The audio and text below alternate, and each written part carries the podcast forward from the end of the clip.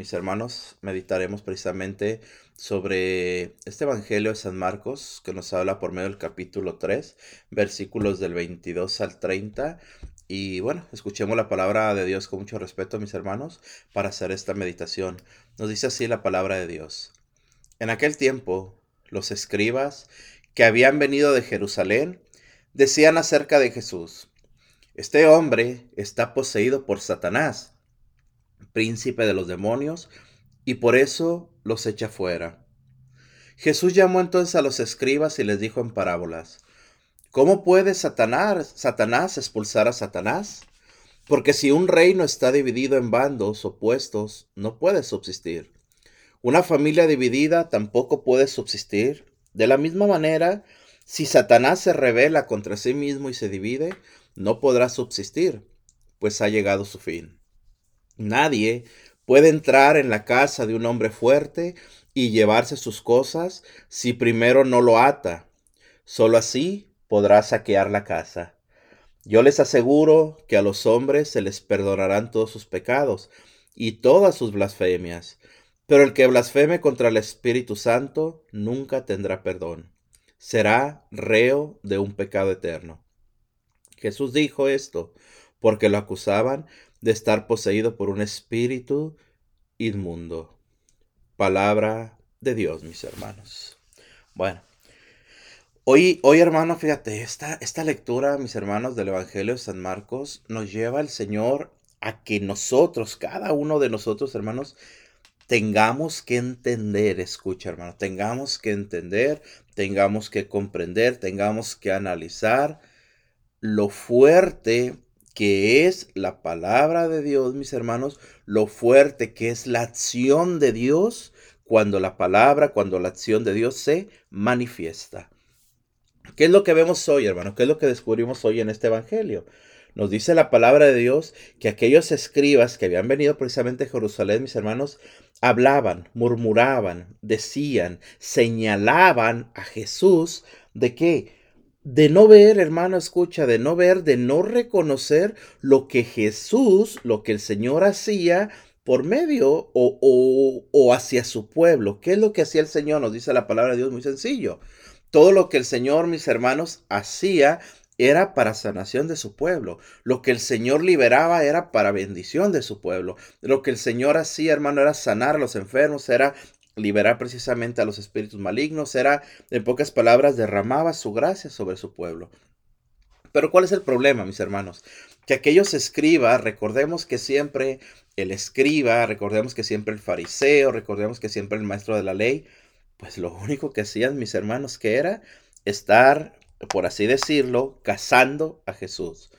Por así decirlo, estar viendo el momento, o la forma de demeritar, el momento o la forma de apagar el fuego que el Señor vertía. Porque cada vez que el Señor realizaba una sanación, los fariseos decían, no este está permitido hacerlo en sábado, un ejemplo.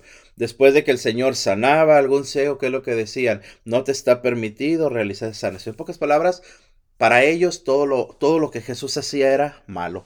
Hoy, por medio de este evangelio, por medio de esta lectura, nos muestra precisamente, mis hermanos, que, lo, que estos, estos escribas muy en especial, pues llegan hasta un punto muy alto, ¿no? Llegan hasta un punto ya, digamos, insostenible. ¿Por qué? Porque ahora los fariseos, perdón, estos escribas, hermano, perdón, llaman y dicen que Jesús está poseído que Jesús hace lo que está haciendo las sanaciones, las liberaciones, todo lo que hace Jesús proclamando el reino de Dios. ¿Y qué es lo que dicen ellos? ¿Qué es lo que hacen ellos, mis hermanos? Que Jesús obra, que Jesús actúa movido por Satanás, que Jesús obra movido precisamente por el mal.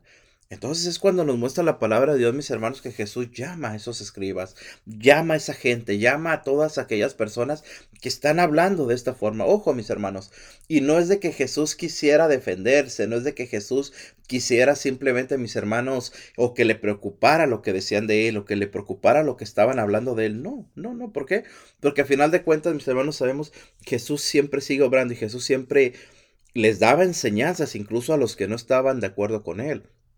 Es lo que sucede en este día, porque dice la palabra de Dios. Jesús entonces llama a los escribas y les dice, ¿cómo puede Satanás, expulsar a Satanás. ¿Cómo puede Satanás expulsar a Satanás? Ojo con esto. ¿Cómo, ¿Cómo va a trabajar el mal para el mismo mal? No se puede. El mal trabaja para derribar el bien. El mal trabaja para pagar el bien. El mal trabaja para que el bien no se esparza. Es para lo que tiene que trabajar el mal. A final de cuentas, mis hermanos, el enemigo hace su trabajo. ¿Me explico? Así como nosotros hacemos el nuestro, buscamos hacer el nuestro, ¿en qué sentido? En el sentido también nosotros, mis hermanos, de, tratar de esparcir, de esparcir, el reino de Dios, de tratar de buscar de que más gente conozca de Dios, así el mal, nos dice la palabra de Dios, también hace su trabajo. Entonces la, la respuesta de Jesús es esta, ¿cómo puede Satanás expulsar a Satanás? Mira las palabras que dice Jesús, porque si un reino está dividido en bandos opuestos, no puede subsistir alguien, fíjate hermano, esto es bien importante. Cuando, cuando se realiza una obra, no pensemos en estos momentos de la obra de Satanás, que es lo que nos relata el Evangelio. Simplemente, hermano, digámoslo así, en tu trabajo, ahí donde tú laboras, tu, la fábrica donde trabajas, en el campo, no sé, no sé, ahí donde, donde tú realizas tu trabajo, tienen que tener todos un mismo sentido tienen que caminar todos hacia el mismo sentido. ¿Por qué? Porque si cada quien en un trabajo, mis hermanos, va y hace lo que quiere, pues no se va a poder realizar el trabajo. No se va a poder hacer. Supongamos alguien que construye casas. No puedes, hermano, poner, ponerte a poner ventanas, supongamos, sin que primero esté el techo. No podemos comenzar a poner, eh, no sé, la, la, cocina, los baños, sin antes haber puesto los cimientos. Es algo, un ejemplo solamente para entender esto. Entonces, ¿por qué, hermano? ¿Por qué nos muestra hoy la palabra de Dios? Porque precisamente un reino que está dividido, un reino que está en bandos opuestos, no puede subsistir. Una obra no puede subsistir. Vuelvo a repetir, tiene que ir en el mismo sentido. El Señor nos dice también, una familia dividida tampoco puede subsistir. Volvemos a lo mismo, mis hermanos. Una familia que está dividida, y eso tristemente lo experimentamos muchos, ¿no? Una familia que está dividida, una familia que no está unida, una familia que camina para su mismo lado, una familia, mis hermanos, que no cree también en la obra de Dios, una familia donde no hay paz, una familia donde no hay alegría, una familia que no está en unión, es una familia, mis hermanos, que precisamente no puede subsistir. ¿En qué sentido? En que se separa, en que se divide, en que precisamente, mis hermanos, no hay, te repito, ni paz, ni alegría, ni nada de esto. Bueno, con esto, Jesús compara precisamente a lo que están hablando estos hombres a lo que están señalando a Jesús estos hombres. Estos hombres, te repito, señalan a Jesús, mis hermanos, dice la palabra de Dios, lo señalan claramente como alguien que expulsa a los demonios con el poder de Satanás. Eso es algo inconcebible. ¿Por qué?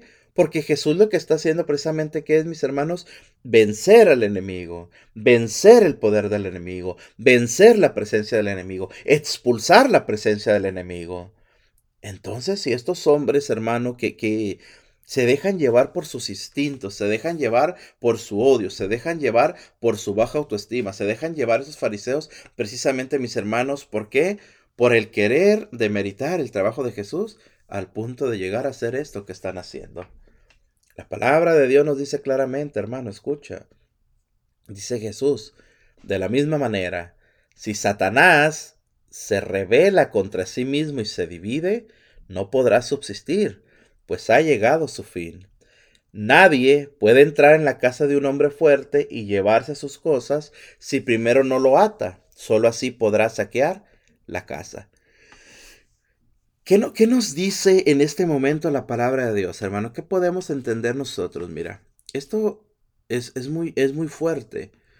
Cuando nosotros, cuando nosotros queremos en cierta forma, mis hermanos, derribar a nuestro enemigo y nuestro enemigo es fuerte, lo primero que hay que hacer, como nos muestra la palabra de Dios, lo primero que hay que hacer es atarlo, amarrarlo, tomarlo tal vez desaprevenido, si es, si es, un, si es un, un, un enemigo fuerte, un enemigo muy poderoso, tenemos que buscar el momento para entrar y, y atarlo, ¿no? Solamente de esta manera podremos precisamente derribarlo.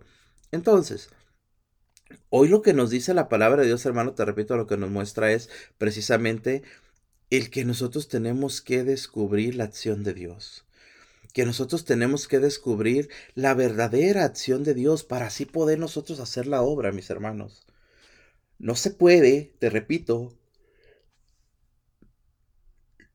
no se, no se puede, según nos dice el Evangelio de este día, mis hermanos, hacer las cosas por nuestra cuenta. Ni creer solamente en lo que nos conviene, ni creer lo que solamente mis hermanos, a veces sí creo, a veces no creo. No, la acción de Dios ahí está, te repito. Y es por eso que tenemos nosotros que, que, que reconocer, que ver, que entender verdaderamente, te repito, la acción de Dios. ¿Y a dónde nos lleva? Ojo con esto, hermano. Esto, esto es muy delicado, en verdad. ¿eh? ¿A dónde nos lleva a cada uno de nosotros el no creer en la acción del Espíritu Santo?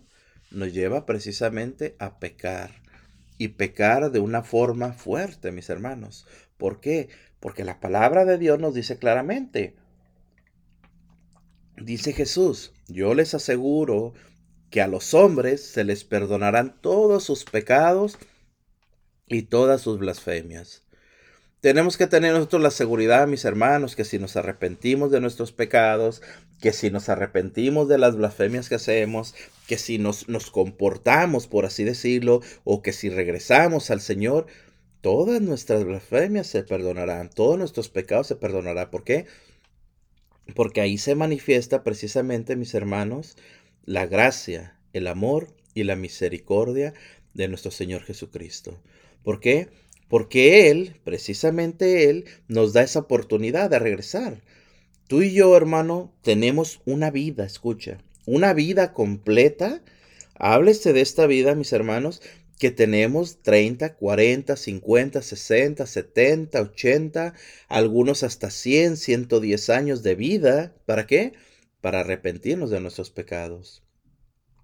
Tenemos, te repito, alrededor de 100 años, claro, unos más, unos menos, pero tenemos alrededor de 100 años, mis hermanos, para, para, pedirle perdón al Señor de nuestros pecados, para buscar el reino de Dios. ¿Por qué? Porque a final de cuentas el reino de Dios se busca aquí en la tierra.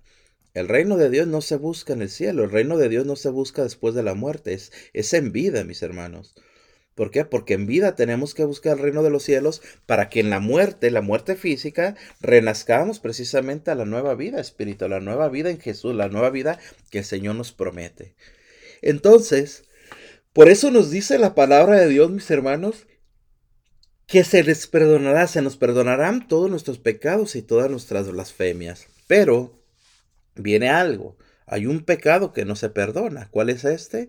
Dice Jesús, pero el que blasfeme contra el Espíritu Santo nunca tendrá perdón. Será reo de un pecado eterno. Jesús dijo esto porque lo acusaban de estar poseído por un espíritu inmundo. Palabra de Dios, mis hermanos. Entonces, ¿cuál es el pecado que no se perdona? El pecado contra el Espíritu Santo, la blasfemia contra el Espíritu Santo. Hermano, ¿y cuál será o cuál es la blasfemia contra el Espíritu Santo? Esto está, repito, para poner especial atención.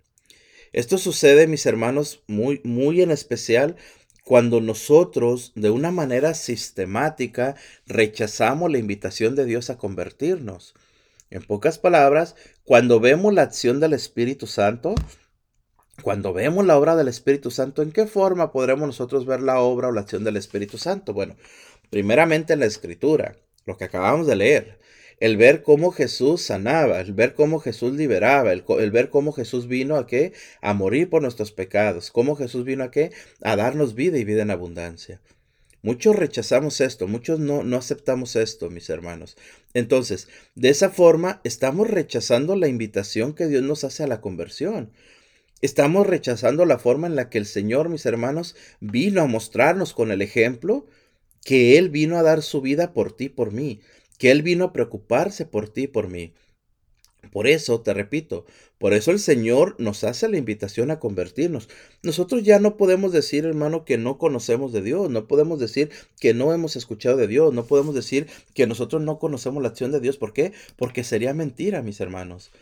Muy en especial en estos tiempos de tecnología, muy en especial en estos tiempos, hermano, donde es fácil, relativamente fácil, llegar, hermano mío, a todos los rincones del mundo, a todos los rincones, hermano, por muy alejado que sea este mundo, es relativamente fácil llevar la palabra de Dios. Mira la tecnología, qué fácil nos hace el trabajo, mis hermanos. El poder compartir mediante estos micrófonos la palabra, la presencia de Dios, hermano, el poder compartir el mensaje, ¿para qué? Para que llegue, hermano, para que fluya, para que vaya a todos los rincones del mundo. ¿Cuál es el problema? Que a muchos no, les interesa escuchar. ¿Por qué? Porque están más puestos en sus gustos personales, están más puestos en sus gustos mundanos, están más puestos en, en los gustos, mis hermanos, de la carne. Por eso el Señor, te repito, y nos habla, nos dice claramente, no rechazar sistemáticamente la invitación de Dios a convertirnos. ¿Qué significa esto, hermano? ¿Cuál es la invitación de Dios? Muy sencillo, a dejar nuestra vida de pecado. A, a dejar, hermano, la forma en la que estamos pecando. Y, muchas veces, hermano, para no dejar nuestra vida de pecado, muchas veces para no alejarnos del pecado, muchas veces para no, no salir de esa vida de pecado. ¿Por qué? Porque hemos encontrado comodidad, hemos encontrado alegría, hemos encontrado fortaleza, hemos encontrado seguridad en los pecados. Y es triste esto, mis hermanos. ¿Por qué? Porque muchas veces, te repito, mi hermano, nos damos nosotros a la tarea de buscar excusas. ¿Para qué? Para no salir del pecado nos damos a la tarea de, minimizar perdón, el pecado y creer, te repito, que, que, lo que yo hago no tiene mayor, mayor problema. Que si yo estoy en unión libre, ah, no importa, no pasa nada, Dios me ama, Dios es bueno, Dios ha puesto esto. ¿Qué hacen, hermano? Yo he escuchado muchas veces matrimonios casados por la Iglesia Católica que se separan tristemente se consigue la otra mujer, ella otro hombre, ¿y qué es lo que dice? Es que el Señor me mandó esta mujer. No, hermano, el Señor te mandó esa mujer. El Señor te mandó a la mujer con la que te casaste, al hombre con el que te casaste. Ya después todo lo demás que tú tomes, mis hermanos, eso no viene de Dios. ¿Por qué? Porque precisamente eso es decirle a Dios que Dios se ha equivocado. Decirle a Dios que Dios falló, que Dios se equivocó, es mandarte primero una mujer con la que no fuiste feliz o la que no te hizo feliz y ahora quieres seguir con otra. Y tus hijos regados y todo esto. Fíjate, hermano, precisamente eso es el pecar contra el Señor. ¿Por qué? Porque estamos demeritando lo que el Señor ha hecho con nosotros. Estamos diciéndole prácticamente a Dios, te equivocaste, Señor, eso no era lo que yo quería. Esto estoy poniendo solamente un ejemplo, hermano. ¿Cuántas veces nosotros, te repito, buscamos excusas precisamente para qué? Para no salir de nuestra vida de pecado. ¿Cuántas veces has escuchado, hermano, que te dan una palmadita en la espalda al decirte, sigue como estás, síguele, no pasa nada, tú, tú sigue con, con tu vida de pecado, tú síguele como estás haciendo, tú sé feliz mientras no, no dañes a nadie, tú sigue feliz. No, mi hermano, no. Eso no es actuar como Dios quiere. Eso no es aconsejar como Dios quiere. Eso no es tener caridad con el hermano como Dios quiere. No.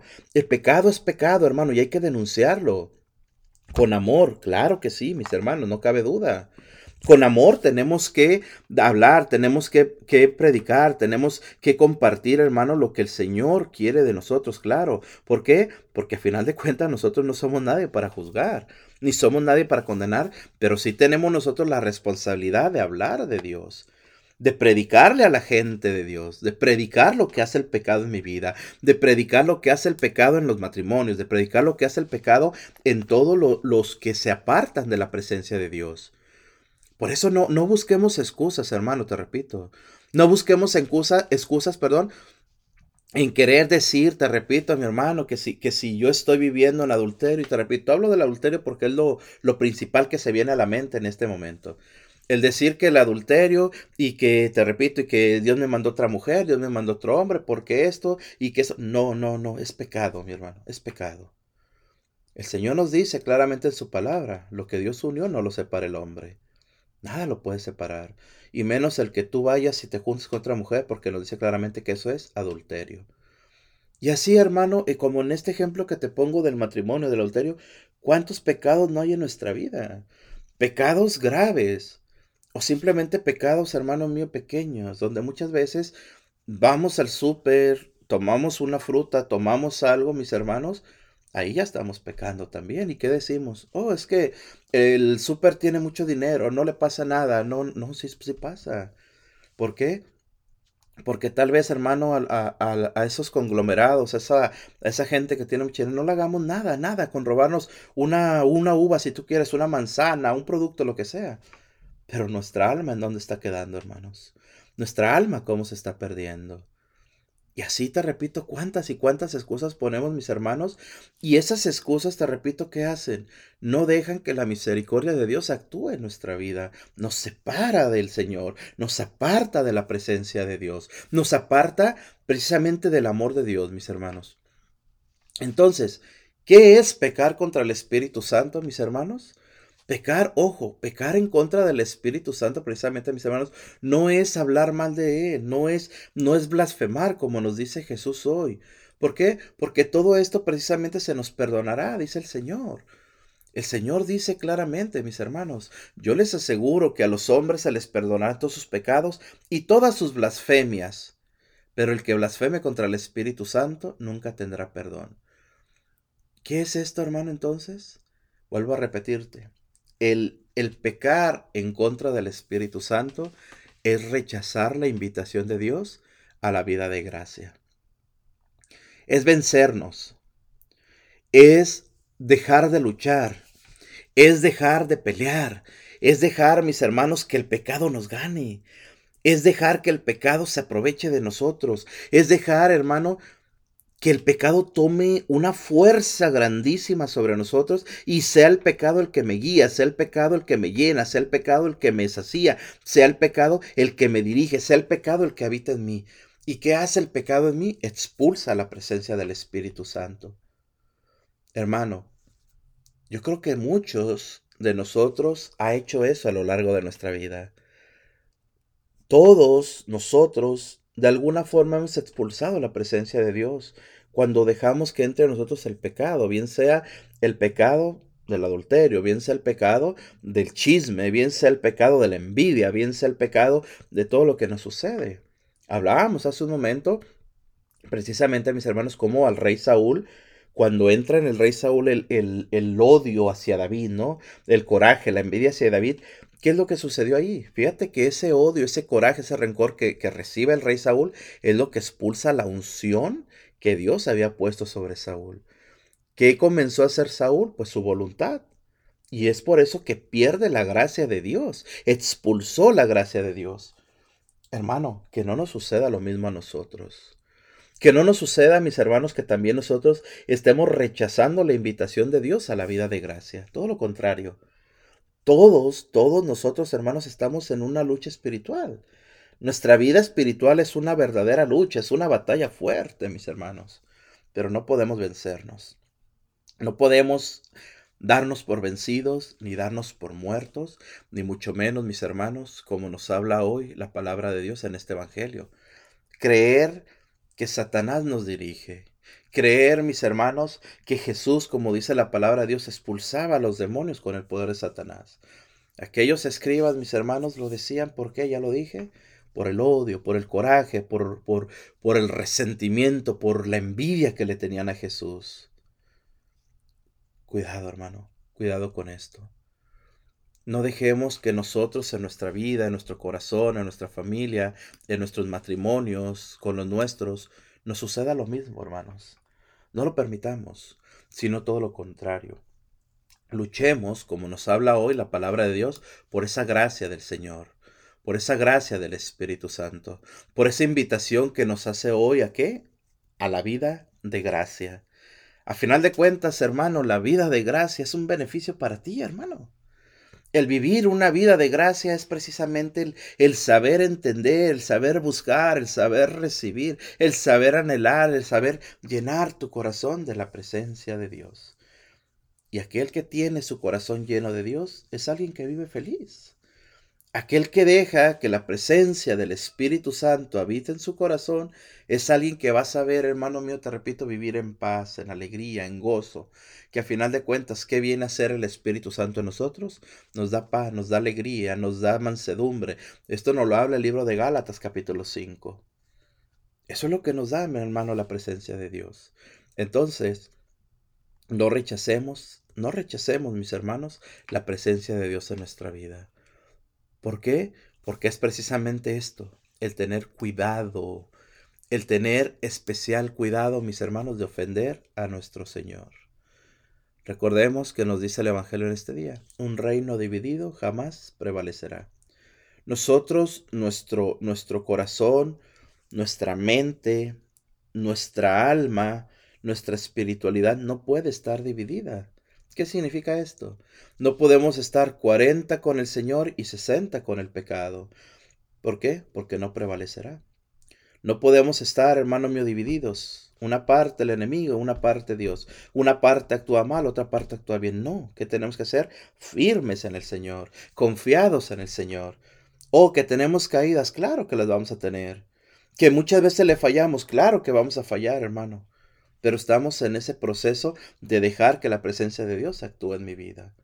Darle pelea al pecado, darle pelea al enemigo, darle pelea a mis hermanos a lo que quiere robar mi alma. ¿Y de qué forma? Agarrándome precisamente de esa vida de gracia que me da el Espíritu Santo.